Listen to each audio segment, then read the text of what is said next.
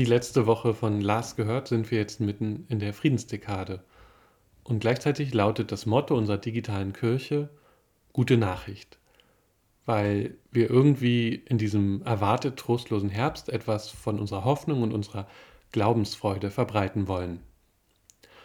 Um die Themen Frieden und gute Nachricht zusammenzubringen, ist es nicht schwer zu erraten, was da meine stärkste Hoffnung wäre, nämlich dass der Krieg in der Ukraine endlich ganz schnell ein Ende hat.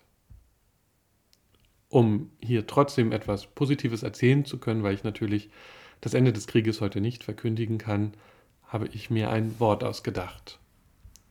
Hybride Friedensführung. Na gut, eigentlich zwei Worte. Es wäre sozusagen als Schlagwort der Gegenbegriff zur hybriden Kriegsführung.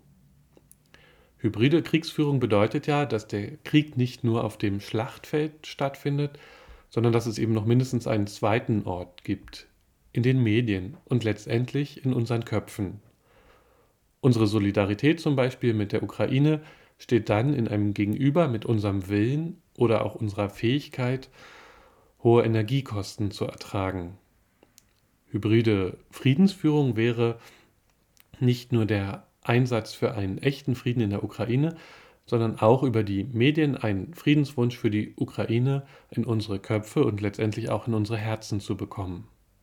Und das gelingt der Ukraine erstaunlich gut.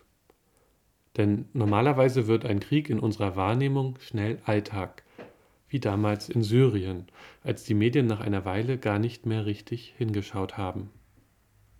Und das ist ja irgendwie auch verständlich, weil wir eben nicht jeden Tag schlechte Nachrichten ertragen können und weil es auch irgendwann keine Neuigkeit mehr ist, wenn jeden Tag die gleiche Katastrophe geschieht, so schrecklich das ist, das hier so auszusprechen.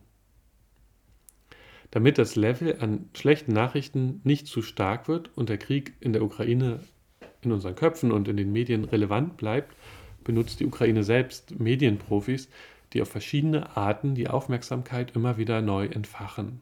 Eine Rolle spielt dabei auch der Humor, der aus eigentlich schrecklichen Situationen dann auf einmal hervorkommt. Mit Lachen ist es dann irgendwie erträglicher. An dem Tag, als die Krimbrücke zerstört wurde, veröffentlichte der Verteidigungsminister der Ukraine ein Video mit dem berühmten Lied von Marilyn Monroe Happy Birthday, Mr. President. Während sie singt, sieht man die brennende Brücke. Der Humor entsteht dadurch, dass es der Geburtstag von Putin war und die kaputte Brücke sozusagen das Geschenk der Ukraine. Natürlich bin ich kein Medienprofi und kann jetzt nicht schnell eine Kampagne für hybride Friedensführung aus den Hut zaubern. Aber ich kann es ein bisschen mit einem Bild versuchen, was ich Ihnen näher bringen will. Ich fand es sehr schön anzusehen, als in den letzten Tagen, ich glaube nur gestern, äh, es losging, dass die ersten ukrainischen Soldaten nach Kherson kamen und dort empfangen wurden. Und die Leute strahlten vor Glück und den Soldaten wurden Blumen überreicht. Und natürlich wäre es toll, wenn Soldaten irgendwann nur noch dafür da sind, Blumen zu nehmen und Blumen zu halten und entgegenzunehmen.